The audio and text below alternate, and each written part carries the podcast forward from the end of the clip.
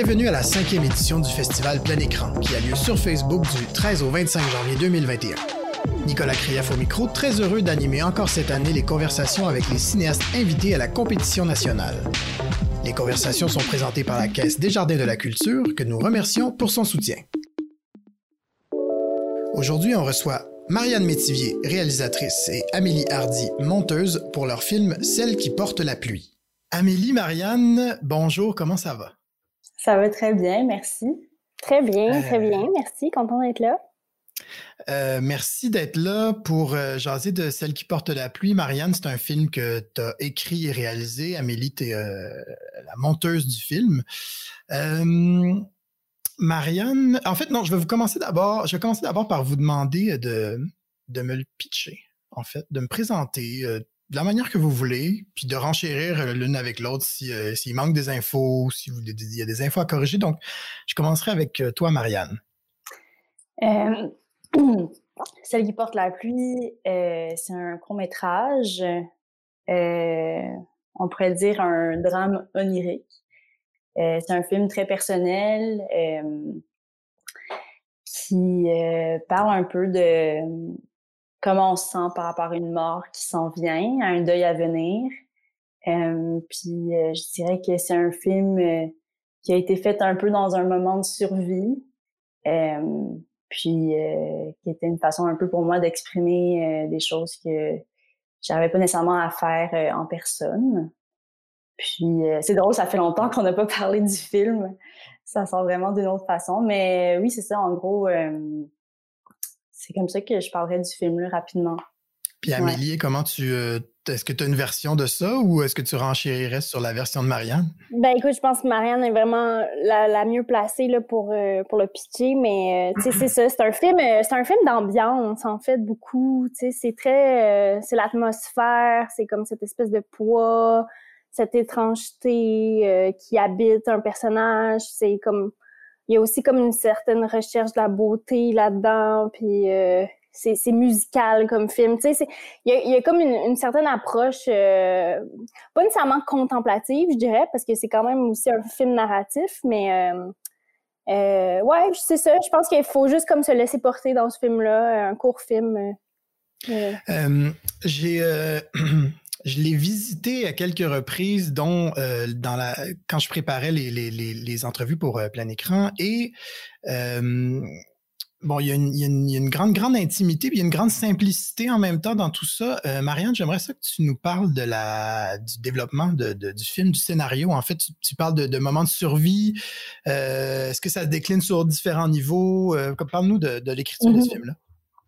Ben, euh, tout d'abord, euh, je dirais que la genèse du film, c'est euh, fait quand j'étais en Inde pendant un long voyage de trois mois. Puis les premiers flashs du film, c'était vraiment lié à la mousson, qui est la saison des pluies qu'on retrouve dans plusieurs pays asiatiques, non en Inde. Puis j'étais vraiment frappée par par toute l'ampleur de cette pluie-là, surtout le son, euh, le fait d'être tout le temps euh, mouillé, euh, qu'il y avait une espèce de régénérescence de la nature, puis c'est comme quelque chose qui m'inspirait beaucoup. Puis c'était surtout des espèces de scènes de pluie ou de scènes de lavage de vêtements. Comme c'est ça les premières scènes du film.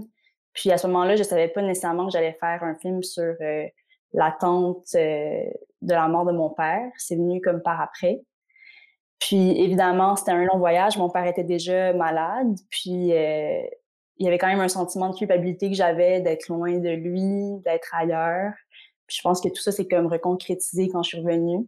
Puis euh, l'écriture a comme duré, comme l'écriture slash le développement du film a comme duré deux ans environ. Euh, parce que je voulais comme faire des demandes de subventions puis essayer d'avoir des sous pour le faire.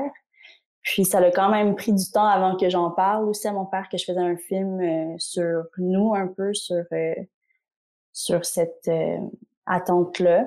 Fait que ça a été quand même libérateur finalement de lui en parler puis de faire aussi un film là-dessus. Puis quand je parlais de survie, ben c'est que dans ma tête, c'était sûr que peu importe s'il arrivait, si on avait la subvention ou non, on allait tourner le film à l'été 2018. Peu importe. Puis, euh, finalement, on l'a fait de façon indépendante. Puis quand je parle de survie aussi, c'est que mon père est décédé quelques mois plus tôt. fait que c'était un peu une espèce de... Tu sais, j'y ai pensé longuement, si je devais le faire ou non, ce film-là, outre les conditions financières, c'était aussi un peu fou de m'embarquer dans ce projet-là aussi rapidement, mais justement, c'était nécessaire, je pense. Euh. Puis ça m'a accompagné aussi dans mon deuil euh, par la suite, tout faire la post-production, le présenter. Euh. c'est vraiment un film qui m'a accompagné comme avant, pendant et après. c'est pour ça que je parle. c'est ça. je pense que ça a été très thérapeutique et nécessaire, puis important au final. il, y a quelque chose du de la mixité, je trouve, dans ce film-là, qui, qui m'a beaucoup intéressé, euh, parce qu'on est, comme Amélie le décrivait, entre le film narratif, le film contemplatif. On est entre certains codes du cinéma, euh, je trouve. En tout cas, moi, il y a des trucs qui étaient pour moi très connotés, euh, autant culturels que euh, dans, dans, l'idée de, de, certains genres. Euh, est-ce que pour toi, c'est un film qui mélange plus de deux idées en, même temps sur plusieurs niveaux? Est-ce que c'était ça ton désir? ben c'est sûr que le film a beaucoup évolué, mais finalement, je pense que Amélie a été présente là, dans les, les premières euh, versions de scénario, puis elle les a pas mal toutes lues, puis elle a été là justement à l'écriture finale du film. Je crois que depuis le début, il y a ce mélange-là entre euh, l'espèce de euh, flou de la réalité, du rêve qui vient se mélanger, euh, des connotations un peu plus symboliques. C'est sûr que le film a aussi des, inspirations comme précises de cinéma que j'aime ou qui m'inspirent. je pense que c'est surtout aussi justement au montage euh, que quand on parle de cette espèce de ligne entre le narratif puis un cinéma qui est peut-être plus contemplatif, c'est là qu'on a réussi, je pense, à, à euh, construire euh, ce, ce mélange-là. Mais je pense que ce qui était comme clair pour moi dès le début, c'était quand même un film euh, qui, à la base, je voulais pas qu'il y ait beaucoup de dialogue. C'était vraiment plus dans l'évocation, euh, dans quelque chose qui est justement de l'ordre un peu de l'inquiétante étrangeté, euh, où est-ce que le le son était comme vraiment important. Là, c'était vraiment euh, écrit là, tout euh, dans le scénario, toutes les ambiances sonores, puis comment ce son-là a été magnifié. Ouais, je pense que c'est le genre de cinéma qui que j'aime, donc je pense que c'est ça que, j'ai envie de faire aussi, qui est pas nécessairement que narratif, mais qui explore aussi autre chose. Euh, Amélie, euh, quand on, on, se, on, reçoit en salle de montage euh, tout ça, euh, quelque chose, c'est quelque chose d'extrêmement intime. Comment on trouve le rythme de euh, et comment on s'impose comme, monte, comme monteuse dans un processus comme ça? Ben, Marianne a déjà entamé un peu quelques bribes là-dessus, mais en fait, si, si, je peux me permettre, en fait, le le film, dans ses, euh, dans ses multiples versions d'écriture, avait aussi été écrit à certains moments pour, pour, disons, le rendre plus narratif que ce que Marianne souhaitait au niveau de ses intentions pour qu'il y ait une certaine clarté narrative euh, aux yeux d'un jury, par exemple. Tu sais, je pense qu'on on s'était fait beaucoup conseiller là, de d'amener de la précision, de la clarté narrative, alors que la proposition du film tenait pas nécessairement dans un dialogue entre les personnages ou euh, dans un storytelling un petit peu plus classique. Euh, fait que je dirais que la première étape dans le processus de, de montage, ça a été vraiment de revenir comme à ces intentions-là de, de base, qui étaient comme, OK, on va juste comme commencer par essayer d'épurer en fait les couches qui ont été ajoutées un peu parce qu'il le fallait ou pour mieux comprendre le film peut-être, mais qui n'étaient pas nécessairement là à la base dans les intentions comme intrinsèques de Marianne, je pense. Là. Marianne ah oui, tout à fait. Trompe-moi si euh, c'est ça. Donc, euh, je pense que ça a été vraiment d'enlever des couches et des couches. Tu sais, il y, a même euh, un personnage qu'on a enlevé au complet. il y, y, a eu beaucoup quand même de travail de reconstruction, mais pour revenir exactement à ce qui avait été comme les premières lignes sur la page il y a comme deux ans par Marianne, on dirait. C'était vraiment comme un retour à la base. Puis, au final, film ressemble beaucoup plus à mes premières versions de scénario qu'à mes dernières versions de scénario. Puis Ouais, puis je pense que, tu sais, toutes les deux, on a appris aussi à travers ce processus-là de, tu sais, que dans le développement d'un film, comment on essaie des fois de plaire à, certaines personnes ou de vouloir transformer euh, une idée qu'on a pour rejoindre quelqu'un, mais qu'au fond, ce travail-là de concession ou de compromis n'est pas nécessairement tout le temps gagnant, tu sais. Des mm-hmm, fois, il faut vraiment juste comme être complètement euh, incarné dans une idée. Fait que je pense que pour ça, c'était super formateur aussi la période de, montage parce que ça nous a permis de, prendre en compte tout, ça, en fait. Mm-hmm. Euh, j'aimerais revenir sur le tournage. Bon, tu as dit que c'était un film que tu avais fait de façon complètement indépendante, donc sans l'aide des institutions, euh, euh, sans l'aide de, financement des institutions.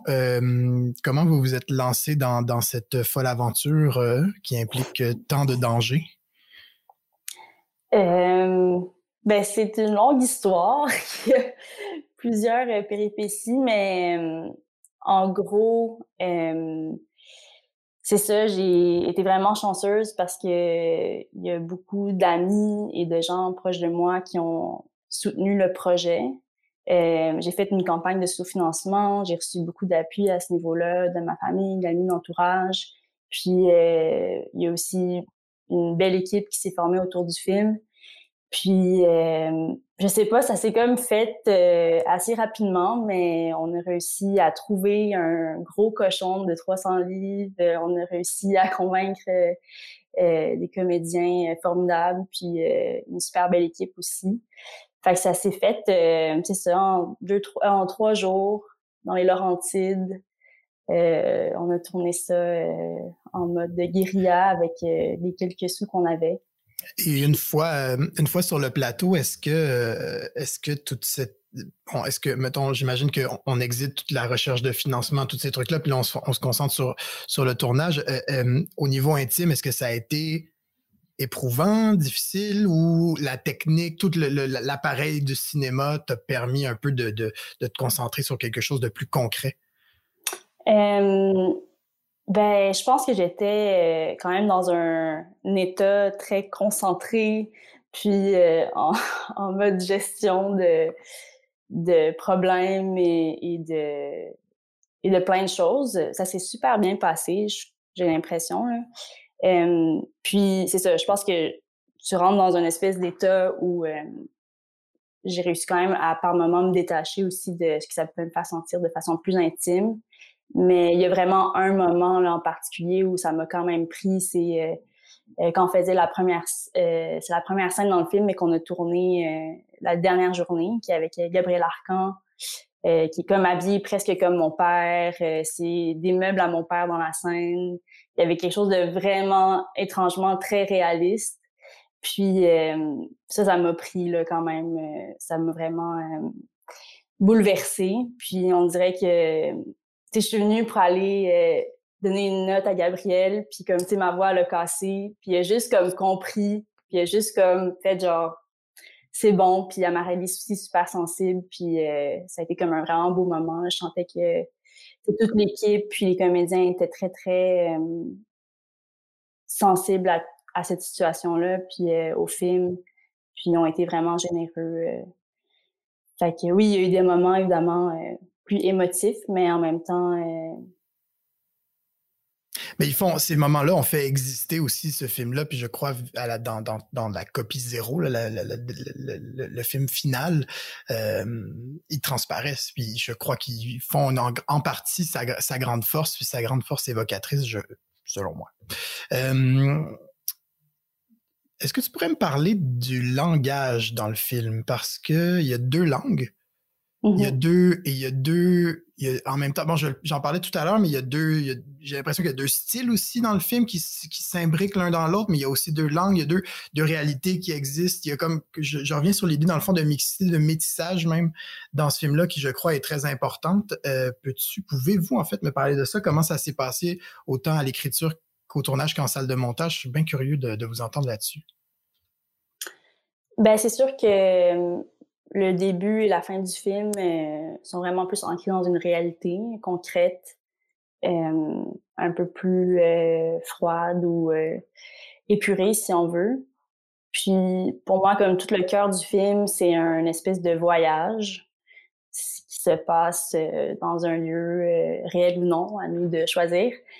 Puis, c'est sûr que ben moi j'ai des origines euh, ma mère vient des Philippines mon père euh, était québécois. Fait que c'est sûr a toute cette euh, je pense que naturellement dans mes univers il y a ce mélange là je pense que je veux intégrer de plus en plus puis qui s'intègre naturellement. Donc oui il y a ce il y a un personnage d'une femme des Philippines qui est une espèce de guide spirituel si on veut ou peut-être une figure maternelle puis, c'était important pour moi de lui donner sa vraie langue. Donc, il n'y avait pas vraiment de questions à ce niveau-là. Puis, il y a beaucoup d'inspiration aussi euh, d'Apichapong et tout ça. Fait tout l'univers un peu plus central. Et c'était comme quand même important pour moi qu'on ne sente pas nécessairement qu'on était dans une forêt québécoise. Pour moi, il pouvait avoir une autre couleur au niveau des sons, des ambiances. Fait que c'est pour ça qu'il y a comme une espèce de mix aussi à ce niveau-là. Euh, je sais pas si Amélie, tu avais autre chose à ajouter. Ben non, je pense que ça décrit quand même assez bien l'espèce de parallèle qu'on a essayé de faire. Je pense que la musique aussi, ben c'est pas nécessairement sur ben au niveau du langage la musique ajoute aussi cette espèce de, de drame euh, étrange aussi je pense que c'était vraiment important d'avoir un thème musical qui était très fort, très musique de film, euh, envoûtant, qui, venait ponctuer certains moments, puis qui, amenait aussi cette lecture-là d'un univers qui était un peu décalé, parce que je pense que pour, toi, Marianne, puis pour le film, ça, as toujours voulu que le spectateur, ben, que ce soit libre à interprétation, mais que qu'il y ait quand même une certaine lecture que cet univers-là n'existe pas vraiment, mais que c'est comme un univers intérieur, c'est un, c'est un espèce de lieu magique. Euh, euh, puis, même, je me souviens, à l'écriture, il y avait des choses qui, pour Marianne, étaient comme évidentes, qui, à premier coup, ne le sont pas nécessairement pour un spectateur, mais c'est super intéressant, ça. Par exemple, euh, le fait qu'il y ait cette présence-là féminine qui parle le tagalog, qui est la langue des Philippines. Euh, et, qui parle un, un moment donné au personnage principal et le personnage principal comprend ce que, ce que cette femme-là lui dit, alors que, bon, dans une réalité un petit peu euh, plus concrète, euh, normalement, tu serais, tu serais là puis tu dirais, ben, ça, ça marche pas, là, c'est pas crédible qu'elle comprenne le, la langue tagalog, tout ça. Puis je pense que pour Marianne, c'était juste comme, non, non, c'est ça, elle comprend puis le film va faire en sorte qu'on va adhérer à cette proposition-là, puis qu'il y a des éléments un peu magiques qui sortent d'une réalité concrète auquel le spectateur va juste comme adhérer puis se laisser porter. Puis ça, moi, je trouvais ça vraiment intéressant de jouer avec ces éléments-là. Tu sais, c'est subtil puis c'est simple, comme tu disais, Nicolas, comme, comme film ou comme, comme détail, mais en même temps, pour moi, ça, la force du film réside aussi dans ces, dans ces détails-là, tu sais, juste un peu décalés. Oui, c'est ces détails-là aussi qui racontent le plus, je trouve, sur ce qu'on est en train de voir, puis sur les personnages qu'on nous, qu'on nous présente. Euh, vous avez eu la grande chance de présenter le film euh, dans des un festival ou des festivals. Je ne sais pas si vous avez pu faire plus que. que... Ah non, c'est vrai, il était au, Festival du Nouveau Cinéma l'année dernière. Donc, vous avez eu des projections en salle. Vous êtes très chanceuse. Euh, comment s'est passée la rencontre avec le public et ce film-là? Euh, ben c'est ça, on a été vraiment, vraiment chanceuse parce qu'on a pu le présenter en première ici, à Montréal, au FNC. Puis on a pu euh, voyager avec le film pour sa première internationale à Berlin. Puis, euh, ben, c'était... Puis avant tout ça, j'avais fait une, projection au cinéma moderne avec l'équipe du film, tous mes proches, amis, famille. Puis ça, ça a été la pire projection pour moi. J'étais tellement, tellement stressée, mais c'était en même temps la plus, euh, euh, c'est ça, intime. Mais vraiment, euh, c'est ça. C'était comme briser la glace. Euh, ben, c'était une très belle rencontre, je pense, euh, avec le public, surtout à Berlin, parce que j'ai pu présenter le film cinq fois, je pense, quatre, cinq fois. Puis après chaque projection, euh, il y avait comme une espèce de Q&A, donc je fais vraiment parler du film, euh, recevoir des questions du public ou de d'un animateur. Euh, puis c'est drôle parce que c'est ça, tu reçois tellement plein de genres de questions. Il y en a qui sont les espèces de questions classiques que tu reçois tout le temps, comme le cochon. Le cochon revient tellement souvent. Mais en même temps, il y a aussi des... Tu sens que les gens... En tout cas, moi, j'ai senti que les gens avaient été euh, très touchés par le film. Puis euh, il y a beaucoup de monde qui m'ont écrit euh, parce qu'ils avaient vécu des expériences similaires. Puis c'est sûr qu'après ça, on n'a pas pu rencontrer d'autres publics. Là, ça s'est arrêté à Berlin. Mais mm que je me considère quand même extrêmement chanceux d'avoir pu euh, vivre ça, évidemment. Euh, ouais, c'était vraiment un super événement. Puis en plus, c'était juste, juste avant que la pandémie mondiale tombe, là, mm-hmm. puis ferme tout. Fait qu'on était, on est revenu, puis une semaine après, tout était fermé. Là, fait qu'on on était dans la meilleure ville pour profiter des derniers instants de, social et de fête. Et, euh, fait que non, c'était vraiment un super événement. Je dirais que d'un point de vue, mettons, de, de collaborateurs de création, les grands festivals comme ça, c'est plus dur d'avoir un, un accès ou une communication avec le public. J'ai l'impression que c'est comme plus réservé aux réalisateurs, réalisatrices.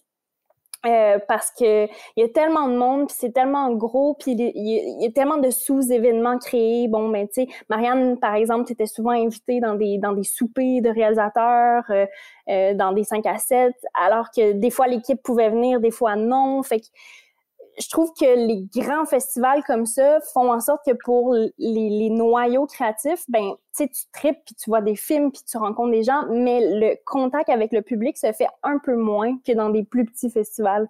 Fait que mais à part ça, je veux dire, c'est quand même, c'est extraordinaire d'être là, puis de, de, côtoyer tous ces créateurs-là, puis l'ambiance, puis je pense que euh, aujourd'hui, on peut, on peut mesurer encore plus à quel point ces événements-là font en sorte que notre, notre milieu est vivant, puis qu'on qu'on qu'on prend le pouls aussi de ce que c'est de partager un film, alors que, tu cette année, ce qu'on a vécu en virtuel, ça, ça change beaucoup la donne, là, tu sais. Euh, donc, euh, donc, on a été chanceux de vivre ça, je pense. Vraiment. Ben écoutez, tant mieux, parce que c'est pas tout le monde qui a pu avoir cette chance-là. Et euh, je voulais vous remercier d'avoir participé euh, au, euh, au balado de plein écran. Merci beaucoup de vous être prêté au jeu et bravo vraiment pour le film. vraiment. Merci. Et merci beaucoup. Puis voilà, il va être disponible pendant le festival. Oui, super.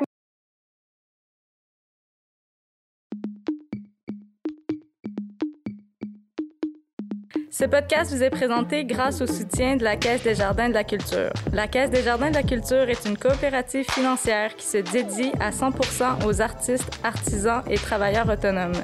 Alliés des artistes, moteur de l'économie culturelle et tremplin des organismes et des entrepreneurs, la Caisse de la Culture est sensible et à l'écoute de la réalité et des besoins de ses membres et les accompagne dans la réalisation de leurs projets personnels et professionnels.